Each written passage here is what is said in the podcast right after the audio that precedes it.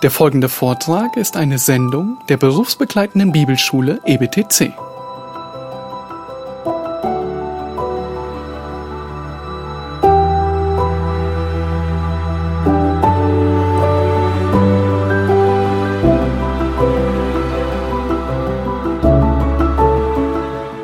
Okay, Boomer, das ist eine freche Aussage, die vor ein paar Jahren angefangen hat, dass junge Leute auf Aussagen von Älteren geben. Boomer, das sind die Babyboomer, das sind Menschen einer gewissen Generation. Und die Millennials, das sind die jungen Leute. Der Spiegel schreibt dazu und sagt, der Spruch ist so rotzig und frech, dass die Alten plötzlich ein Gespür dafür bekommen, wie es sich anfühlt, als Generation runtergemacht zu werden. Worum geht's? Wenn eine ältere Person eine Aussage macht, antwortet die jüngere Generation nur mit einer Sache, mit Okay, Boomer, was nichts anderes heißt wie Ja, okay, halt den Mund, du hast keine Ahnung. Okay, Boomer, irgendwann sind wir am Zug und beweisen euch das Gegenteil, dass wir es besser wissen. Und das hat sich fortgeführt und ist zu einer ganzen Bewegung geworden.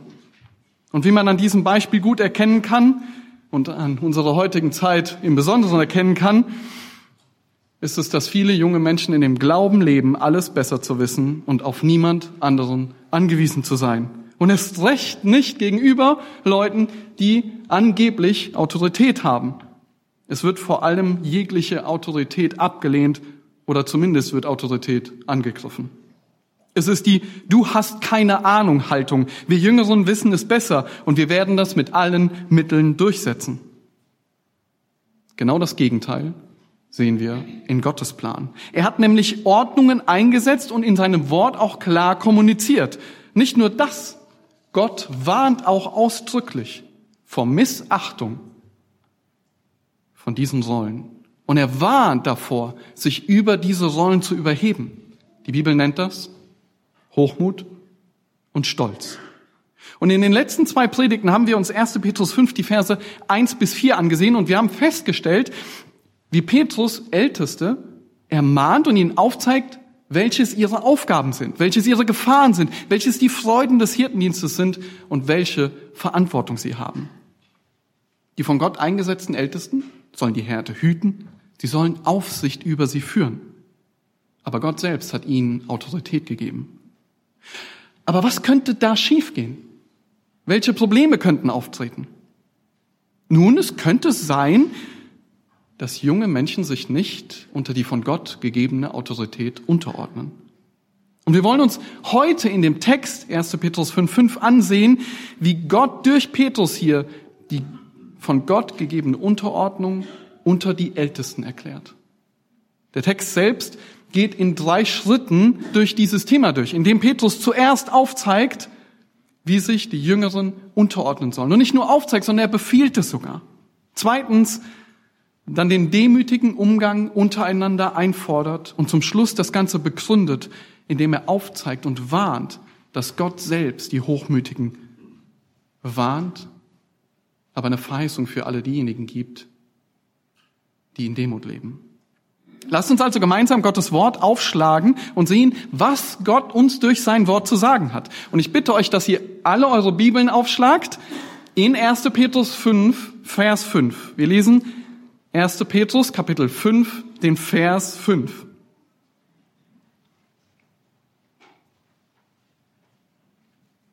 Ebenso, ihr Jüngeren, ordnet euch den Ältesten unter.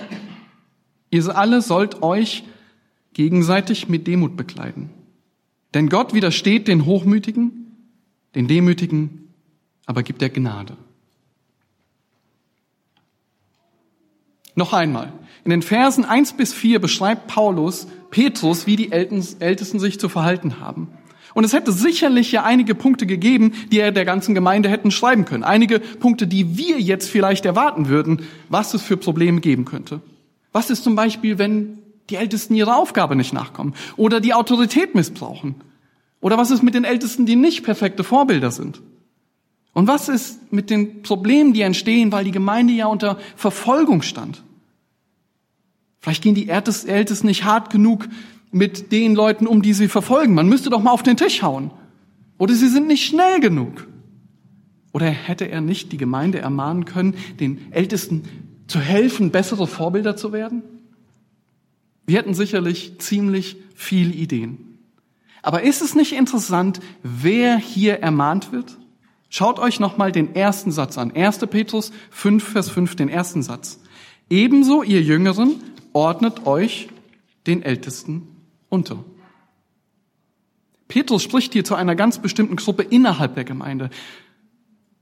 Es gibt einige Meinungen dazu, wer diese Gruppe sein könnte, aber wir werden gleich sehen, dass der Text uns selbst beantwortet, wer diese Gruppe ist und das auch Ganze besser eingrenzt. Petrus fängt hier seinen Abschnitt mit was an? Mit ebenso. Und damit bezieht er sich auf den kompletten vorherigen Abschnitt. Er spricht vorher zu den Ältesten. Was tut er? Er ermahnt sie. Er spricht zu allen Gläubigen und sagt, das sind Älteste unter euch. Und jetzt ebenso, in gleicher Weise ermahnt er die Jüngeren.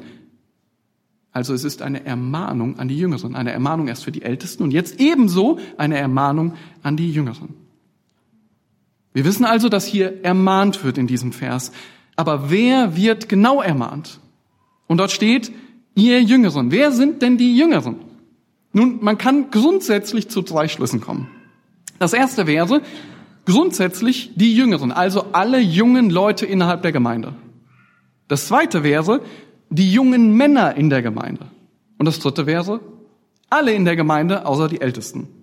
Es ist grundsätzlich möglich, dass er hier eine Altersgruppe meint. Und das wird im Neuen Testament auch mehrfach so gemacht. Dieses Wort wird mehrfach so gebraucht, dass eine Altersgruppe gemeint wird. Und aus dem äh, Kontext heraus und der Art und Weise, wie das Wort verwendet wird, sieht man aber, dass es sich wahrscheinlich noch spezieller um junge Männer handelt, die hier im Fokus stehen. Und zwar erstens wird dieses Wort im Neuen Testament öfters für junge Männer gebraucht oder für eine Gruppe für jungen Männern. Zweitens geht Petrus am Ende von unserem Vers, den wir uns anschauen, auf ein Vers in den Sprüchen ein und dort wird ein junger Mann ermahnt. Drittens, Titus schreibt unter anderem einen Befehl an die jungen Männer, dass sie besonnen sein sollen. Das bedeutet, gerade junge Männer haben anscheinend ein Problem mit dieser Sache. Und viertens wissen wir aus der Geschichte und der Erfahrung, dass besonders junge Männer ein Problem haben, sich Autoritäten unterzuordnen. Und auch wenn wir diese Indizien hier sehen, dass der Fokus sehr wahrscheinlich stärker auf den jungen Männern liegt, wissen wir trotzdem, dass es allgemein alle Jüngeren in der Gemeinde einschließt. Und was sind alle Jüngeren in der Gemeinde? Nun, nach, nach jüdischem Verständnis sind das alle jungen Leute bis 30, manchmal auch bis 40. Das ist das Verständnis von jungen Leuten. Nicht wie wir heute sagen, bis 10 Jahre alt oder so, oder 15, sondern ungefähr 30, manchmal auch bis 40. Wir können also festhalten, dass Petrus hier alle jungen Leute bis circa 30 Jahre meint aber den Fokus auf die jungen Männer legt. Aber wenn du auch nicht zu dieser Gruppe gehörst, du bist kein junger Mann, du bist über 40, bedeutet das nicht, dass du nicht angesprochen bist. Denn das Neue Testament macht klar, dass sich alle den Ältesten unterordnen sollen. Aber Petrus legt hier den Fokus speziell auf eine Gruppe, weil die in diesem Moment sehr wahrscheinlich durch die Verfolgung besonders mit dieser Thematik zu kämpfen haben. Es ist ein allgemeines Prinzip, was die Schrift uns aufzeigt. Also, wir haben uns schon herausgefunden, dass die Jüngeren in der Gemeinde ebenso ermahnt werden. Aber zu was werden sie eigentlich ermahnt? Schaut nochmal in den Vers 5 rein. Dort steht, ordnet euch den Ältesten unter. Also Petrus beginnt hier mit einem Befehl, sich unterordnen. Das steht in der Befehlsform. Das ist ein Imperativ. Er bringt keinen Vorschlag. Er sagt nicht, es wäre schön, wenn ihr euch unterordnen würdet. Und auch ist sein Befehl, wenn ihr genau reinschaut, nicht an eine Bedingung geknüpft. Er sagt nicht, wenn die Ältesten sich so verhalten, wie Verse 1 bis 4 aufzeigen, dann sollt ihr euch unterordnen. Nein, sein Auftrag an die Jüngeren steht hier ohne jegliche Einschränkung da. Aber zu was fordert er sie denn auf? Sich unterzuordnen unter die Ältesten. Und jetzt habt ihr wahrscheinlich unterschiedliche Übersetzungen. Und in manchen der Übersetzungen seht ihr, dass da steht unter die Älteren statt Ältesten. Und dieses Wort, was Petrus hier verwendet, das kann grundsätzlich mit beiden wiedergegeben werden. Aber es ist wichtig zu wissen, dass der Kontext bestimmt, wie dieses Wort übersetzt werden muss und gebraucht wird. In diesem Fall ist Älteste das Richtige.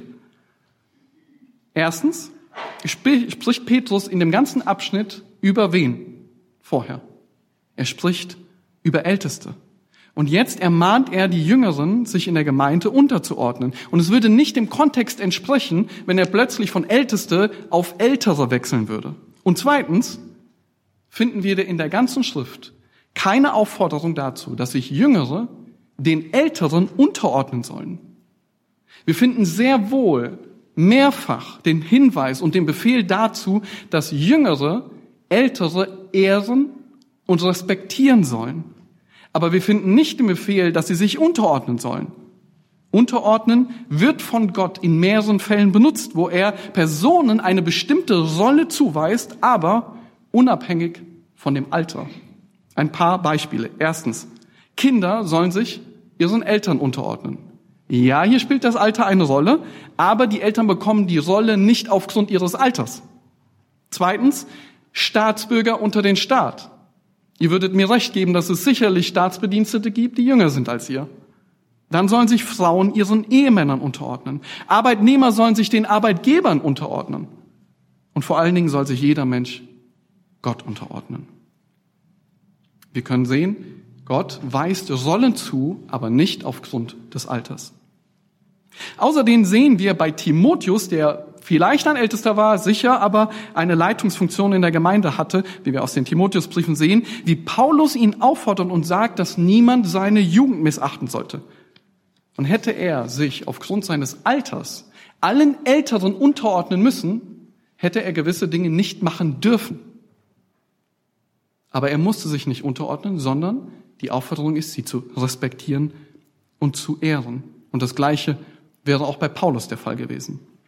Und damit wir noch besser verstehen, warum es sich hier um Älteste und nicht um Ältere handelt, müssen wir verstehen, was Unterordnung eigentlich bedeutet.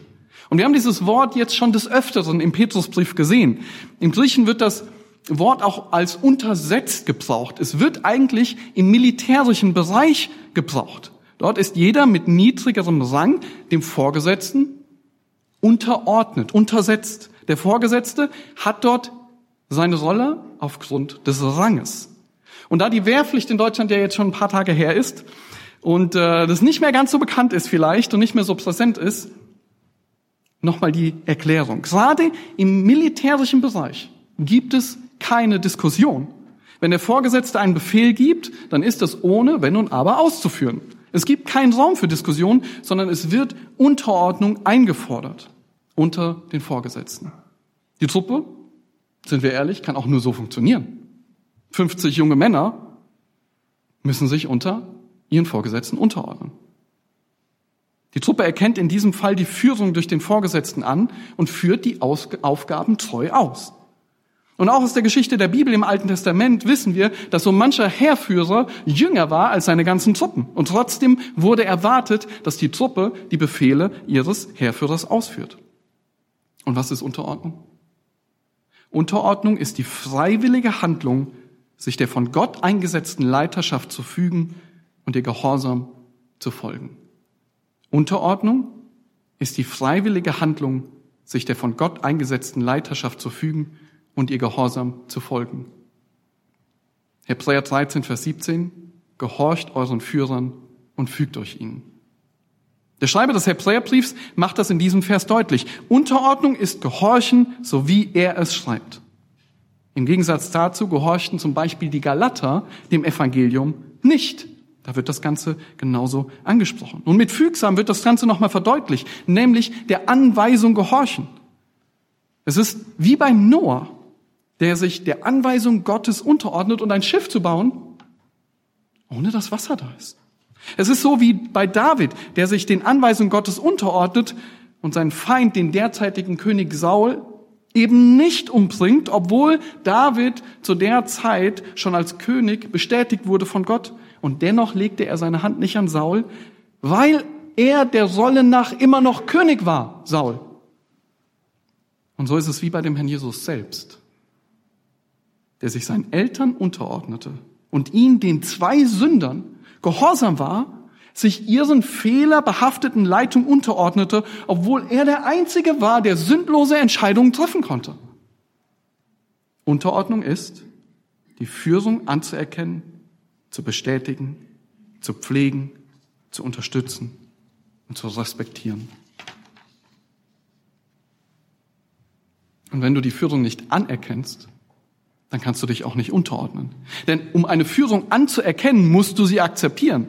Unterordnen, ohne es zu akzeptieren, das funktioniert nicht. Aus diesem Grund macht Gott in seinem Wort auch immer wieder deutlich, dass es eine Anweisung ist, sich unterzuordnen.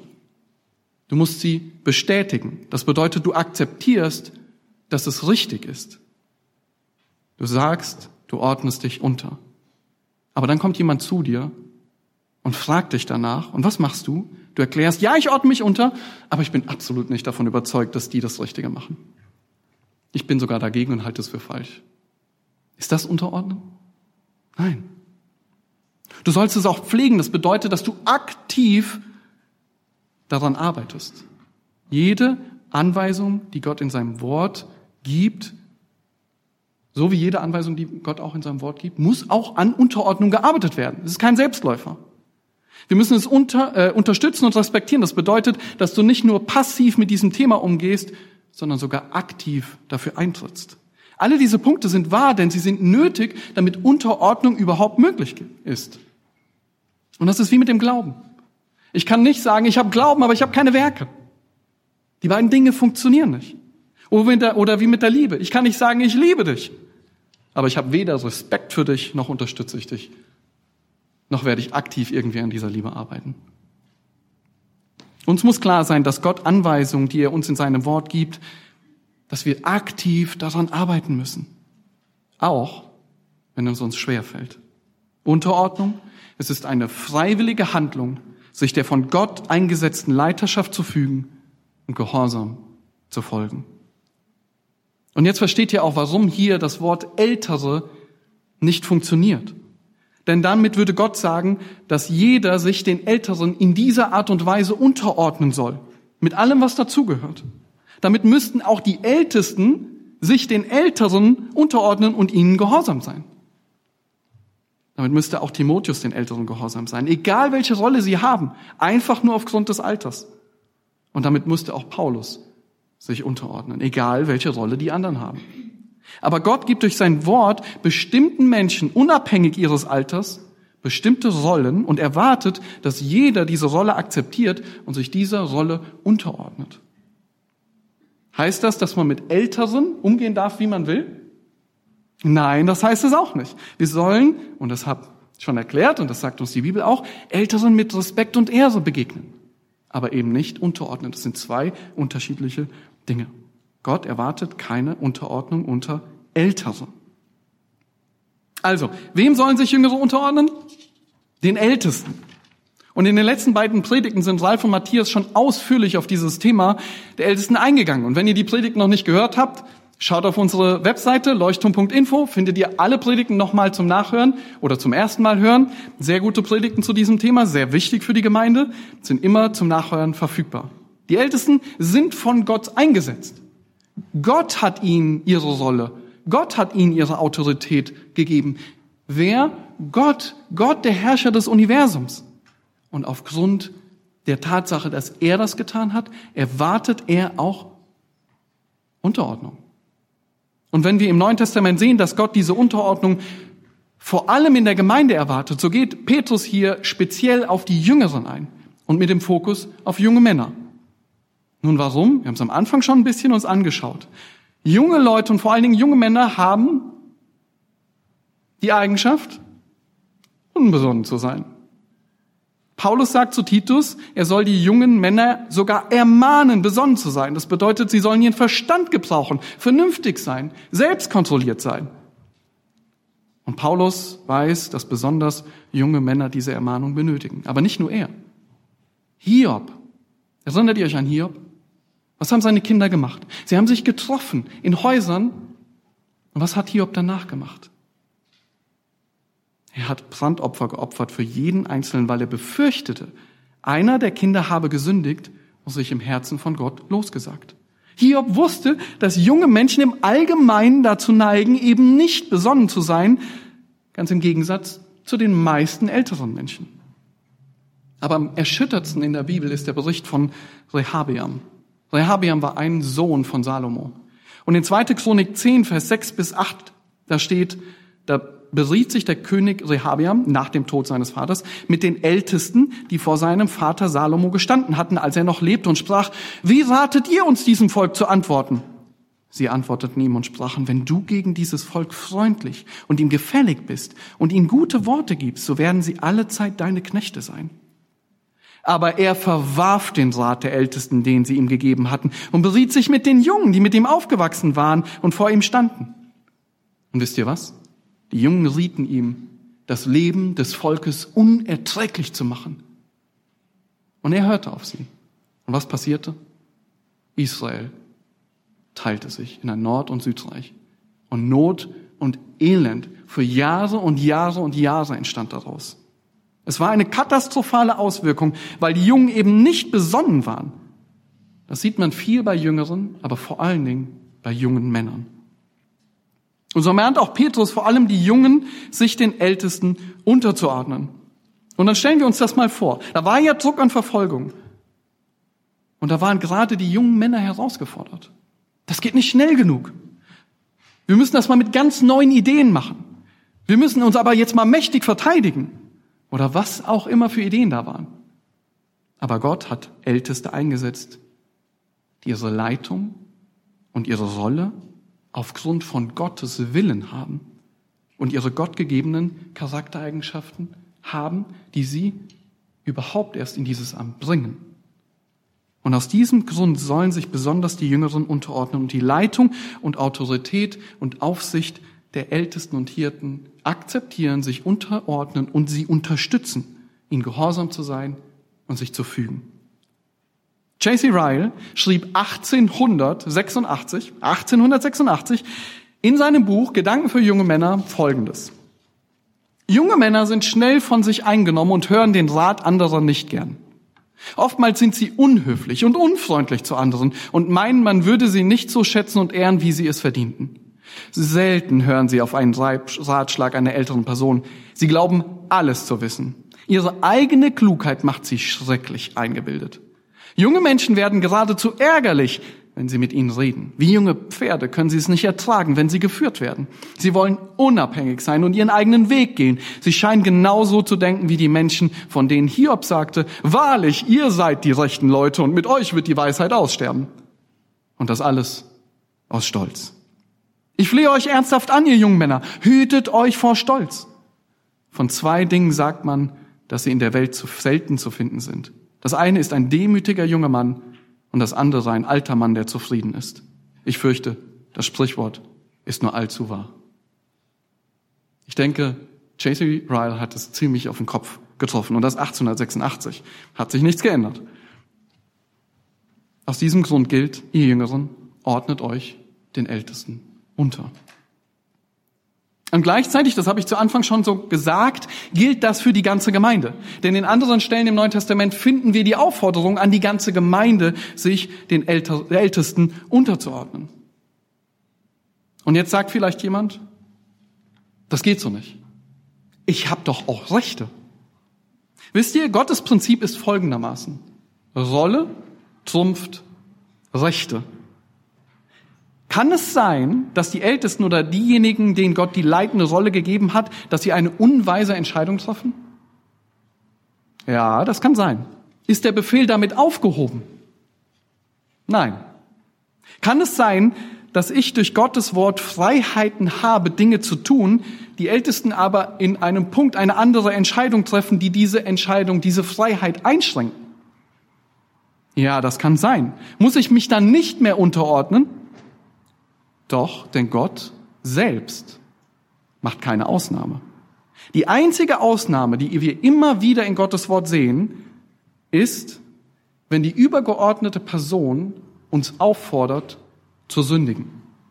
Das haben wir beim Staat gesehen, das haben wir bei der Ehefrau gesehen und das gilt auch hier. Aber sind wir mal ehrlich, In fast allen Fällen ist das gar nicht der Punkt, von dem wir reden. In fast allen Fällen ist es der Stolz in uns, der angegriffen wird und wir suchen alle möglichen Ausreden, damit wir uns eben doch nicht unterordnen müssen. Es gibt ja immer die Möglichkeit zu reden und zu kommunizieren, wenn es ein Problem gibt. Aber stattdessen ist es oft oder in den meisten Fällen nicht Sünde das Problem, sondern das Problem ist, dass wir nicht wollen. Frage. Waren Maria und Josef Sünder? Waren sie wie du und ich? Hatten sie genauso viele Fehlentscheidungen in der Erziehung getroffen wie du und ich? War der Umgang mit ihren Kindern auch davon betroffen, dass sie sündige Fehlentscheidungen trafen? Ziemlich sicher. Sie waren nicht anders als wir. War der Herr Jesus ein Sünder? Nein. Und jetzt überlegt euch das mal. Er, absolut gerecht, absolut heilig, und er hätte mit dem Maßstab, den wir heute so gern anlegen, wahrscheinlich jeden einzelnen Satz seiner Eltern hinterfragen können. Und wisst ihr was? Er kannte ja auch die Herzenseinstellung. Stellt euch das mal vor, jemand könnte in euren Kopf gucken, wenn ihr eine Aussage macht. Er wusste, warum sie Anweisungen gaben, und die waren sicherlich nicht immer aus reinstem Motiv. Das ist erschreckend, oder? Aber was hat er Jesus gemacht? Und im Gegensatz zu uns hat er jede kleinste Fehlentscheidung und Sünde seiner Eltern gesehen. Was hat er gemacht? Lukas Kapitel 2, Vers 51. Und er ging mit ihnen, seinen Eltern, hinab und kam nach Nazareth. Und was steht da? Und war ihnen untertan. Das müssen wir uns mal auf der Zunge zergehen lassen. Der Herr, Jesus Christus, der Sohn Gottes, war seinen Eltern untertan. Wenn du das nächste Mal damit zu kämpfen hast, dass der Stolz hochkommt und du dich nicht unterordnen willst, weil du Fehler siehst, kleine Fehlerchen im Gegensatz zu dem, was wir oft haben, dann denk darüber nach, wie dein Herr und Retter schon als Kind damit umgegangen ist. Nachdem wir uns jetzt angesehen haben, dass wir uns den Ältesten unterordnen sollen, und zwar besonders die Jüngeren, die jungen Männer, wollen wir uns jetzt ansehen, wie der Umgang miteinander sein soll. Denn wenn wir uns unterordnen, so muss das Ganze mit einer ganz speziellen Einstellung passieren, mit einer bestimmten Herzenshaltung nämlich mit Demut. Lasst uns nochmal 1. Petrus 5, Vers 5, den Vers 5 und zwar den zweiten Satz ansehen. Ja, schaut nochmal rein in den Vers 5 und dann schaut den zweiten Satz. Ich lese den kompletten Vers nochmal, aber wir wollen uns den zweiten Satz ansehen. Ebenso ihr Jüngeren ordnet euch den Ältesten unter. Ihr alle sollt euch gegenseitig mit Demut bekleiden. Vielleicht ist euch aufgefallen, dass die Schlachterübersetzung hier noch das Wort unterordnen mit drin hat. Und außer der Schlachter hat das eigentlich fast keine andere Übersetzung an dieser Stelle. Und wir müssen wissen, hier handelt es sich um eine Textvariante, die ausschließlich im byzantinischen Kodex drin ist. Und alle anderen verlässlichen Quellen fügen dieses Wort hier eigentlich überhaupt nicht ein. Und wenn wir uns das Ganze noch aus biblischer Sicht ansehen, so macht das Wort hier eigentlich keinen Sinn.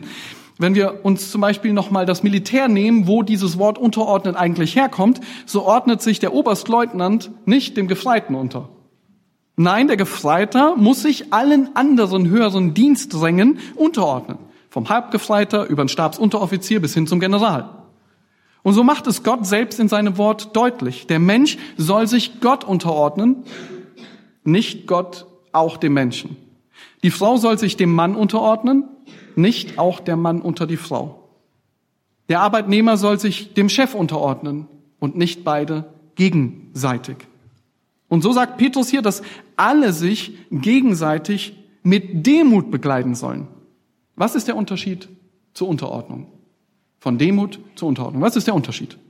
Nun, Unterordnung ist, was gemacht werden soll. Und die Demut ist, wie es gemacht werden soll, mit welcher Charaktereigenschaft, mit welcher Frucht des Geistes das geschehen soll. Und aus diesem Grund spricht er hier auch alle an. Die Jüngeren, die ganze Gemeinde und sogar die Ältesten. Denn auch wenn die Ältesten sich nicht der Gemeinde unterordnen sollen, sondern die Herde Gottes weiten, leiten und Aufsicht üben sollen, so sollen sie es mit Demut tun. Und wenn die Gemeinde und insbesondere die Jüngeren sich unterordnen unter die Ältesten, dann sollen sie es mit Demut tun. Aber was ist eigentlich Demut? So, um das herauszufinden, ist es in diesem Fall einfacher. Wir schauen uns erstmal das Gegenteil an, nämlich den Stolz. Und wenn wir das tun, wird gleichzeitig umso klarer, warum wir uns oft überhaupt nicht unterordnen wollen und wie es aussieht, wenn wir es aber dann doch in der richtigen Art und Weise tun. Also, Gegenteil von Demut ist Stolz beziehungsweise Hochmut. Es ist der Hochmut, der Stolz, genau das Gegenteil. Es ist eine Person, die stolz ist, die selbstsüchtig und ehrsüchtig ist. Zum Beispiel. Das ist eine der Charaktereigenschaften von Stolz. Eine Person ist selbstsüchtig und ehrsüchtig. Unter anderem schreibt Johannes an, ein, an eine Gemeinde und er schreibt da in 2. Johannes 9, ich habe der Gemeinde geschrieben, aber Diotrephes, der der Erste bei ihnen sein möchte, nimmt uns nicht an. Er war so selbstsüchtig, Diotrephes, dass er nicht mal auf den Apostel Johannes reagierte. Er wollte sich den Apostel nicht unterordnen. Selbstsucht und Ehrsucht ist einer der Punkte, die der Demut genau gegenüberstehen. Du willst dich den Ältesten nicht unterordnen, weil du nur an dich denkst, an deine Rechte. Das Ich steht im Vordergrund. Du drängst nach vorne. Was haben mir die Ältesten schon zu sagen? Die haben doch keine Ahnung von der Materie. Mein, schau mal an, was sie tun. Wenn ich an der Spitze stehen würde, dann würde ja alles ganz anders laufen. Der große Prediger Charles Spurgeon sagte Folgendes über den Stolz. Ich muss versuchen, euch den Stolz zu beschreiben. Er ist die schlimmste Missbildung aller grässlichsten Dinge in der gesamten Schöpfung. Er hat nichts Angenehmes an sich, keine Ausgewogenheit, sondern reines Chaos. Es ist genau das Gegenteil davon, wie Gott seine Geschöpfe gemacht hat, nämlich rein und heilig. Der Stolz ist der erstgeborene Sohn der Hölle. Er ist wirklich genauso wie sein Vater, ganz unsauber und widerlich und besitzt weder Gestalt noch Anstand noch Schicklichkeit. Der Stolz ist eine bodenlose Angelegenheit. Er steht auf sandigem Untergrund. Oder schlimmer als das, er stellt seinen Fuß auf Rauchschwaden, die unter seinen Schritten nachgeben. Oder noch schlimmer, er steht auf Blasen, die unter seinen Füßen sofort zerplatzen. Gerade der Stolz bietet am allerwenigsten einen festen Stand. Auf der ganzen Welt hat er keinen sicheren Felsen, um sich darauf niederzulassen. Für fast alles haben wir unsere Gründe, aber wir haben keinen Grund, stolz zu sein. Stolz sollte für uns etwas ganz Unnatürliches sein, denn wir haben nichts, worauf wir stolz sein könnten. Aber die Demut, sie ist genau das Gegenteil. Du nimmst dich in der Kraft des Geistes Gottes selbst zurück. Das Evangelium befähigt dich, denn du hast den alten Menschen ausgezogen und begleitest dich mit der Kraft, die Gott dir gibt mit Demut. Oder wie Paulus im Römerbrief schreibt, seid gleichgesinnt gegeneinander. Trachtet nicht nach hohen Dingen, sondern haltet euch herunter zu den Niedrigen. Haltet euch selbst nicht für klug. Genau wie Christus, der sich selbst zu nichts machte. Obwohl er als einziger Rechte hatte, verzichtete er freiwillig darauf und erniedrigte sich bis zum Tod ja zum Tod am Kreuz. Stolz, der zeigt sich auch durch Großtuerei. Man kann auch sagen Angeber. Aber nach dem ersten Korintherbrief, Kapitel 13, sollen wir lieben und die Liebe tut was nicht? Sie prahlt nicht. Sie bläht sich nicht auf. Der junge Mann, der prahlt und sich ständig selbst groß macht und nicht bemerkt, dass das genau der Grund ist, warum er eben kein Ältester ist. Denn für Gott zählt nicht die Großtuerei, sondern Demut. Aber der Stolz will auch keine Kritik, keine Anweisung und keine Zurechtweisung annehmen. Als kein, wir haben das im roten Faden durchgenommen, als kein von Gott bestraft wird, nachdem er seinen Bruder Abel erschlagen hat, ermordet hat. Wie geht er da mit der Zurechtweisung und Strafe Gottes um? Ach, diese Strafe ist doch viel zu schwer. Er nimmt sie nicht an, sondern er ist so stolz, dass er meint, Gott habe sich bei dem Strafmaß deutlich verschätzt. Kein weiß schon besser, wie man es hätte machen sollen. Und so ist der Stolze nicht bereit, sich den Ältesten unterzuordnen. Was haben die mir schon zu sagen? Was ist mit meinen Rechten? Nun, die Frucht des Geistes ist Demut. Und der wiedergeborene Christ kann sich in Demut unterordnen, denn er ist dazu fähig gemacht worden. Christus hat dich erkauft und dein altes Ich, das lebt nicht mehr. Du bist ein neuer Mensch. Und auch dann kannst du dich unterordnen und Kritik und Zurechtweisung mit Demut annehmen, wenn sie nicht gerechtfertigt ist. Denn gerade in den Momenten, wo uns jemand kritisiert, zu Unrecht kritisiert, zeigt sich, ob wir wirklich in Demut leben oder nicht. Außerdem will der Stolze sich auf eine Stufe mit den Höheren stellen. Er will anderen, denen Gott Autorität gegeben hat, keinen Respekt zollen. Stolze Menschen ordnen sich weder dem Chef, noch dem Staat, noch den Eltern unter. Nicht mal oder vielleicht vor allen Dingen nicht den Ältesten. Stolze Ehefrauen ordnen sich nicht dem Ehemann unter. Mensch, warum soll ich machen, was der gesagt hat? Ich habe viel bessere Ideen. Und stolze Kinder? Was haben mir meine Eltern schon zu sagen? Ich habe Rechte.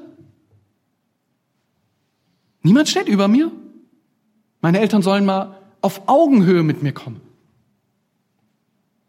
Und gerade davon ist die Gesellschaft heute massiv geprägt. Der Lehrer ist nicht mehr die Autoritätsperson, wenn überhaupt, ist er gerade noch so auf einer Stufe mit den Schülern. Der Polizist ist nicht mehr der von Gott eingesetzte, die eingesetzte Respektperson, sondern er ist nur noch der Mülleimer der Gesellschaft. Die Eltern sind auf einer Stufe mit ihren Kindern und sollen auf Augenhöhe mit ihnen leben. Sie sind nicht mehr die Autoritäts- und Respektperson, die Gott ihnen die Rolle gegeben hat. Und die Ältesten? Nun, die einen sind der Meinung und sagen, es gäbe gar keine Leitung in der Gemeinde. Wir sind ja alle gleich, allgemeines Priestertum. Niemand steht über dem anderen, alle gleich wie im Sozialismus. Nur ich und Gott, wir machen die Sache aus. Der Herr hat mir zu sagen, niemand anders. Und die anderen haben Älteste, aber warum sollen sie ihnen gehorchen? Ich habe doch viel mehr Ahnung. Die haben ja nicht mal studiert oder das Grundlagenjahr gemacht. Nein, stattdessen erkennt der Demütige Gottes Ordnung ohne Wenn und Aber an. Er stellt sich eben nicht mit der Leitung auf eine Ebene. Gott hat diese Ordnung eingesetzt und er erwartet demütige Haltung, demütige Unterordnung. Das ist das Prinzip, mit dem Gott regelt, wie das Zusammenleben sein soll. Und wenn wir uns nochmal den Kontext ansehen, dann könnt ihr euch das auch in etwa so vorstellen. In den Versen eins bis vier geht es um die Ältesten. Und jetzt stellt euch so ein Geteiltzeichen vor. Kennt ihr das? Es hat eine Linie und oben und unten ein Punkt. Ja, das ist das Geteiltzeichen. Linie oben und unten Punkt. Der obere Punkt, das sind die Ältesten. Und dann unten der Punkt, das ist die Herde Gottes. Das sind diejenigen, die sich unterordnen sollen. Die Ältesten, die leiten, die Herde Gottes, die sich unterordnet. Und das Geteiltzeichen ist die Art und Weise, wie beide miteinander ihre Aufgaben ausführen sollen. Mit Demut. Älteste sollen sich in ihrem Amt und Dienst mit Demut bekleiden und in dieser Art und Weise die Herde hüten. Sie sollen von daher was nicht tun? Herrschen. Das ist, was Petrus vorhin schon gesagt hatte. Sie sollen ihren Dienst freiwillig tun und nicht nach schändlichen Gewinn streben. Außerdem soll ihnen klar sein, dass sie einen Oberhirten haben. Und wisst ihr, was dieser Oberhirte von den Ältesten zum Schluss fordern wird? Rechenschaft. Über was? über jede einzelne Seele, die sie gehütet haben. Und deswegen sollen Älteste mit Demut leiten und Aufsicht führen. Und der Rest? Er soll sich in Demut unterordnen. Nicht nach eigener Ehre streben, sondern die Ältesten ehren. Nicht prahlen, sondern die Ältesten wertschätzen. Nicht arrogant sein und meinen, ich verdiene es besser, sondern dankbar sein für die Ältesten, die Gott uns gegeben hat. Nicht streitsüchtig sein und jeden kleinsten Fehler der Ältesten suchen und schön hoch aufs Podest stellen, sondern demütig anerkennen, dass sie genauso wie du Gottes Gnade notwendig haben und nur errettet worden sind, genau wie du, weil Christus für sie gestorben ist. Nicht mit Hören auf eine Stufe stellen, sondern wir sollen uns bereitwillig der Leitung unterordnen, in dem Bewusstsein, dass diese Rolle von Gott eingeführt ist. Und Gott trifft seine Entscheidung im Heiligtum. Er trifft keine falschen Entscheidungen. Wir sollen Kritik und Tadel demütig annehmen in dem Bewusstsein, dass Gott durch andere Menschen und den Ältesten an uns arbeitet, damit wir Christus ähnlicher werden und in was wachsen? in Demut. Auch wenn die Kritik vielleicht nicht angebracht ist. Zusammenfassend schreibt Paulus Folgendes im Philipperbrief. Philippa 2, die Verse 3 bis 8. ist ein super Kapitel, das mal durchzugehen, um Demut zu studieren und warum wir demütig sein sollen. Philippa 2, die Verse 3 bis 8. Tut nichts aus Selbstsucht oder nichtigem Ehrgeiz, sondern in Demut achte einer den anderen höher als sich selbst. Jeder schaue nicht auf das Seine, sondern jeder auf das des anderen. Denn ihr sollt so gesinnt sein, wie es Christus Jesus auch war, der, als er in der Gestalt Gottes war, es nicht wie ein Raub festhielt, Gott gleich zu sein, sondern er entäußerte sich selbst, nahm die Gestalt eines Knechtes an und wurde wie die Menschen. Und in seinem äußeren Erscheinung als ein Mensch erfunden, erniedrigte er sich selbst und wurde gehorsam bis zum Tod. Ja, zum Tod am Kreuz. Wie weit hat sich Christus gedemütigt?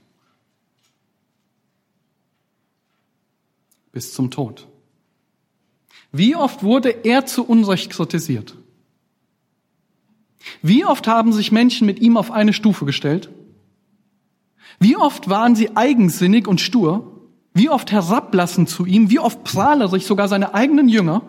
Wie oft anmaßend? Wie oft waren die Menschen selbstsüchtig? Und wie hat er reagiert? Wie hat Christus reagiert? Mit Demut. Er hat so weit darauf reagiert, dass er sich erniedrigt hat und den Willen seines Vaters freiwillig sich untergeordnet hat bis zum Tod. Der Gerechte für die Ungerechten. Ihr Lieben, das ist das ultimative Vorbild für Demut. Und jetzt fragst du dich vielleicht, wie geht das? Wie kann ich in Demut wachsen? Wayne Mack hat in seinem Buch Demut folgende Punkte aufgelistet, die sehr hilfreich sind, um den Willen Gottes zu tun und sich den Ältesten unterzuordnen oder mit Demut zu leiten oder insgesamt in Demut zu wachsen. Das erste und wichtigste ist, du musst errettet sein. Wenn du nicht errettet bist, wirst du nicht Demut wachsen können. Keine Chance. Du musst eingestehen, dass du ein Sünder bist und Rettung durch Gott brauchst und dass du dir selbst den Himmel nicht verdienen kannst. Zweitens, der Geist Gottes muss es in dir bewirken, wenn du gerettet bist. Bete darum, dass Gott durch seinen Geist in dir wirkt. Außerdem tut er es durch sein Wort, was völlig ausreicht, um dich auszurüsten in allem, was du brauchst. Er tut es aber auch durch Feuer, Anfechtung und Leid. Auch dadurch wirkt Gott in unserem Leben, damit wir in Demut wachsen. Wir haben das oft im Petrusbrief gelesen. Er benutzt andere Christen, die frommer, weiser und erfolgreicher sind als wir, damit wir in Demut wachsen dürfen. Er lässt uns durch andere zurechtweisen. Vor allen Dingen lässt er uns durch andere zu Unrecht zurechtweisen, weil uns das am meisten am Stolz kratzt. Gott lässt zu, dass andere uns missverstehen und Motive unterstellen. Auch das zeigt auf, wie viel Stolz noch in uns ist. Er gebraucht unser eigenes Versagen und unsere eigene Sünde, damit wir bemerken, dass wir eben doch nicht so toll sind, wie wir dachten und dass wir völlig von der Gnade Gottes abhängig sind. Und er gebraucht auch den Widerstand Satans. Und ich kann euch das Buch, zwei Bücher sehr empfehlen. Das eine ist von Wayne Mack, Demut, die vergessene Tugend. Äh, ich habe ein paar Bücher mitgebracht, die äh, auf dem Büchertisch liegen. Und Selig sind die Demütigen von Jerry Bridges. Beides sehr gute Bücher zum Thema Demut. Wie gesagt, am Büchertisch liegen ein paar, die ihr gerne kaufen könnt. Nachdem Petrus die Jüngeren aufgefordert hat, sich den Älteren unterzuordnen, Ältesten unterzuordnen und aufgezeigt hat, dass sich alle mit Demut bekleiden sollen, gibt er zum Schluss uns noch die Begründung, warum das genau so sein soll. Und diese Begründung, ihr Lieben, die hat's in sich. Diese Begründung muss uns erschrecken und wachrütteln. Warum? Weil du es mit Gott selbst zu tun bekommst wenn du nicht tust, was er sagt. Martin Manden, er ist Pastor der Gemeinde Hoffnung und Licht in der Schweiz, und er fragte einmal eine Predigerklasse in der Unterrichtsstunde Folgendes. Wer ist gegen euch, wer ist euer Feind, wenn ihr auf der Kanzel steht und predigt? Nun, da kamen ziemlich viele Antworten. Die Leute, die nicht zuhören wollen, die schlechte Luft, Ablenkung durch Geräusche, oh, das Herz des Predigers, sogar Satan und die Dämonen selbst. Das war alles richtig. Aber wisst ihr, er sagt dann, ihr habt was vergessen. Gott selbst. Und zwar in dem Fall, wenn du hochmütig bist. Widersteht dir Gott selbst, wenn du auf der Kanzel stehst. In dem Moment war Schweigen in der Klasse. Aber dann ging er genau auf den Vers ein, auf den letzten Satz, den wir uns jetzt noch ansehen werden. Schaut noch mal in eure Bibeln. 1. Petrus 5, Vers 5. Ebenso, ihr Jüngeren, ordnet euch den Ältesten unter. Ihr alle sollt euch gegenseitig mit Demut bekleiden. Denn Gott widersteht den Hochmütigen, den Demütigen, aber gibt der Gnade. Gott widersteht den Hochmütigen. Er widersteht demjenigen, der stolz ist. Petrus zitiert hier ein Vers aus dem Buch Sprüche, Kapitel 3, Vers 34. Und wie schon am Anfang gesagt, handelt es sich dort um eine Anweisung für seinen Sohn, für den Sohn von Salomo. Und dieser Sohn, er soll, und das ist der Kontext, gesundes Urteilsvermögen bewahren. Der leitende Gedanke in diesen Beweggründen ist die Unterscheidung zwischen Gottes Haltung gegenüber dem Bösen und seiner Haltung gegenüber dem Gerechten.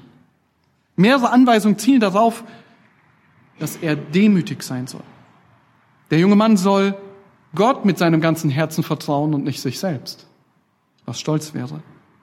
Er soll nicht weise in seinen Augen sein. Er soll vom Bösen weichen und Unterweisung und Zucht des Herrn nicht verwerfen. Alles Punkte, die wir uns vorhin angesehen haben, die zur Demut gehören. Und er macht so deutlich, dass der Verkehrte dem Herrn ein Gräuel ist. Seine ganze Belehrung richtet den Sohn auf Gottesfurcht aus und sie ist das Gegenteil von Stolz. Stolz setzt sich nämlich an den Platz Gottes selbst. Gott widersteht dem Hochmütigen. Er widersteht dem Stolzen. Und ja, wenn der Prediger hinter der Kanzel steht und hochmütig und stolz ist, dann ist Satan sein kleinstes Problem. Warum? Weil Gott höchstpersönlich ihm widersteht. Und wenn du dich nicht unterordnest den Ältesten und stolz bist, dann hast du Gott in dem Moment als denjenigen, der sich dir, der dir widersteht. Und wenn du als Ältester herrschst, dann hast du Gott, der dir widersteht. Und wie ernst ist das? Was bedeutet das? Ihr wisst ja, dass das Volk Israel einige Jahre in der Wüste unterwegs war. Und Gott hatte höchstpersönlich einem Mann eine Rolle gegeben, nämlich Mose. Er hatte die Rolle des Leiters. Und wie ernst ist es Gott, wenn wir seine Rollen missachten? Und wenn wir uns gegen seine Leiter auf, äh, überheben, wenn wir stolz sind und uns nicht unterordnen wollen? Aaron und Miriam kamen mal zu Mose. Und die waren mit was nicht einverstanden. Und ich werde den ganzen Abschnitt aus 4. Mose 12, die Verse 2 bis 9 lesen, weil es so wichtig ist, das zu verstehen, wie ernst es Gott ist. 4. Mose 12, die Verse 2 bis 9. Und sie sprachen, das ist Aaron und Miriam. Redet denn der Herr allein zu Mose? Redet er nicht auch zu uns? Und der Herr höre es. Aber Mose war ein sehr sanftmütiger Mann, sanftmütiger als alle Menschen auf Erden. Da sprach der Herr plötzlich zu Mose und zu Aaron und zu Miriam, geht ihr drei hinaus in die Stiftshütte. Und sie gingen alle drei hinaus. Da kam der Herr in der Wolkensäule herab und trat an den Eingang der Stiftshütte. Und er rief Aaron und Miriam und die beiden gingen voraus und er sprach, hört doch meine Worte. Wenn jemand unter euch ein Prophet des Herrn ist, dem will ich mich in einem Gesicht offenbaren oder ich will in einem Traum zu ihm reden. Aber nicht so mein Knecht Mose. Er ist treu in meinem ganzen Haus. Mit ihm rede ich von Mund zu Mund, von Angesicht zu Angesicht und nicht rätselhaft. Und er schaut die Gestalt des Herrn. Warum habt ihr euch denn nicht gefürchtet, gegen meinen Knecht Mose zu reden? Und der Zorn des Herrn entbrannte über sie und er ging hinweg. Und die Folge? Miriam wurde weiß wie Schnee vor Aussatz. Das war die Folge. Und Mose? Was macht der Leiter? Was macht der, der angegriffen worden ist? Freut sich.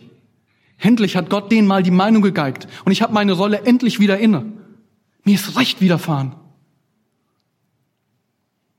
Das ist der Vers 13 und es ist unglaublich. Wisst ihr, was Mose macht? Mose aber schrie zu dem Herrn und sprach, Ach Gott, heile sie doch. Geschwister, das ist Demut in Aktion. Das ist kaum zu fassen.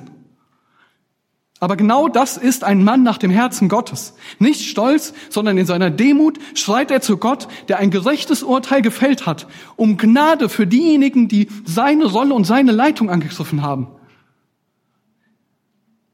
Erinnert ihr euch noch an das Geteiltzeichen? Oben die Ältesten und Leiter und unten die Herde Gottes, die mit Demut miteinander umgehen sollen? Und hier sehen wir das Beispiel. Mose hirtet mit Demut.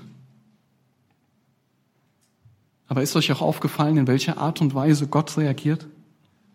Er kam höchst persönlich in einer Wolkensäule herab. Höchst persönlich. Und richtet diejenigen, die sich in Hochmut und Stolz gegen, seine, gegen seinen eingesetzten Leiter Mose aufgelehnt hatten. Und das ist, was Petrus meint. Gott widersteht jedem, der hochmütig ist, speziell und besonders dann, wenn du dich gegen seine eingesetzten Leiter erhebst. Wayne Mack schreibt in seinem Buch, sich nicht zu demütigen, heißt Gott ungehorsam zu sein. Und solcher Ungehorsam ist Sünde. Wenn dein Herz sich also mit Hochmut aufbläht und du dich gegen die Ältesten erheben willst, dann denk daran, dass Gott in diesem Moment höchstpersönlich dein Feind ist. Wenn du Ältester bist oder wenn du leitest oder wenn du Vater bist oder Arbeitgeber bist oder welche Rolle auch immer du hast, die von Gott gegeben ist, in der du in Leitung bist und du mit Hochmut herrschst und Unterordnung einforderst, dann denke daran, dass Gott selbst dir widersteht. Aber Gott gibt dem Demütigen Gnade. Er belohnt es, wenn du seinem Wort treu bist. Oder wie Wayne Mack schreibt, demütige Menschen gewinnen an innerer Schönheit und tragen geistliche Frucht. Sie haben enge Beziehungen zu anderen. Sie werden geachtet. Aber nicht, weil sie sich selbst darum bemühen, sondern weil die Bibel verspricht, dass Gott selbst die Demütigen ehren wird. Demütige Menschen werden immer mehr in das Ebenbild Christi verwandelt. Sie sind zuverlässig charakterfest und helfen anderen gern. Was aber das Wichtigste ist, demütige Menschen können sich auf den Tag freuen, wenn sie vor Gott stehen werden und er zu ihnen sagen wird, gut gemacht, du guter und treuer Knecht. Nächste Woche werden wir sehen, wie Petrus im weiteren Verlauf aufzeigt, warum wir uns unter Gott demütigen sollen und welche Folgen es für uns hat und was es bedeutet, dass er uns Gnade gibt. Am Anfang hatten wir uns kurz die heutige Generation angesehen. Okay, Boomer, die keinerlei Respekt mehr hegt und wo vor allen Dingen sich Jüngere über alles, was in Autorität ist, überheben, auflehnen und in dem Stolz denken, sie alleine haben die Weisheit gepachtet.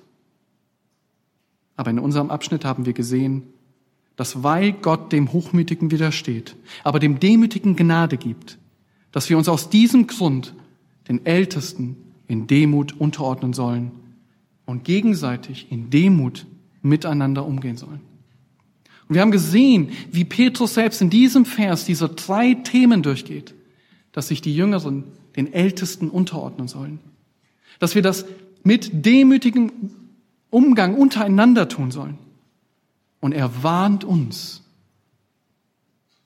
durch Gott selbst vor Hochmut und gibt uns die Verheißung, dass wenn wir uns unterordnen und wenn wir demütig sind, dass er selbst uns Gnade gibt.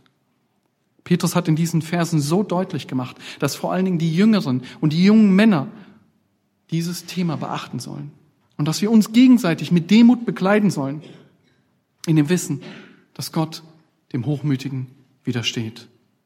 Und ich möchte euch ermutigen, durch Gottes Wort ermutigen, gehorsam zu sein, Gott gehorsam zu sein und ein helles Licht in dieser Welt zu sein. Denn die Welt macht genau das Gegenteil. Sie erhebt sich über jegliche Ordnung Gottes. Aber wir sind ein Licht in dieser Welt, wenn wir Gottes Ordnung mit Freude einhalten. Und nicht nur sind wir ein Licht in der Welt, sondern wir ehren wen? Ja, vielleicht die Ältesten, aber wir ehren Gott, den Herrscher und Schöpfer und Erhalter des ganzen Universums. Ehren wir, wenn wir seine Schöpfungsordnung ausleben mit Demut. Ihr könnt gerne aufstehen, lasst uns gemeinsam beten.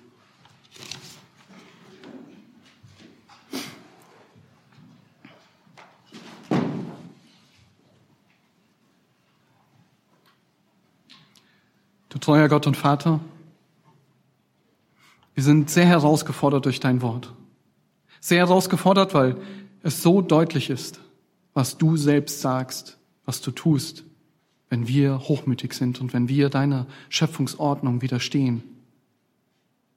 Wir sind herausgefordert, Herr, weil es kein Kinderspiel ist, sondern weil es eigentlich von uns Gottes Furcht einfordert.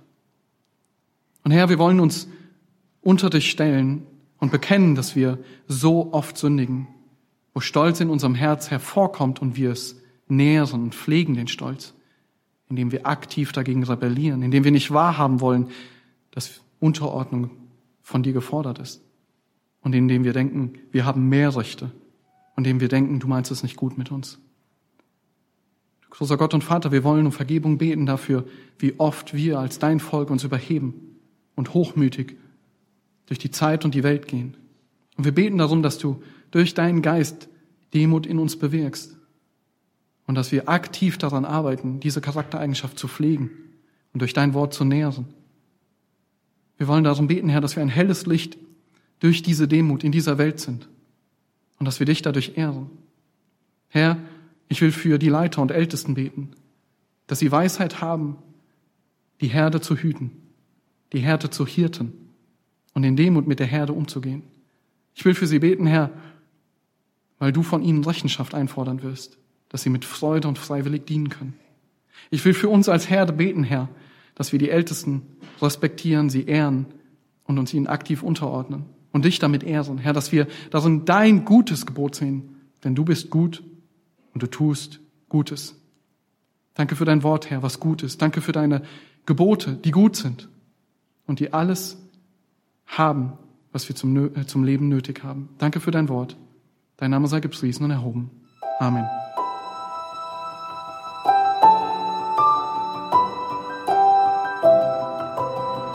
Diese Sendung war von der berufsbegleitenden Bibelschule EBTC. Unser Ziel ist, Jünger fürs Leben zuzurüsten, um der Gemeinde Christi zu dienen. Weitere Beiträge, Bücher und Informationen findest du auf ebtc.org.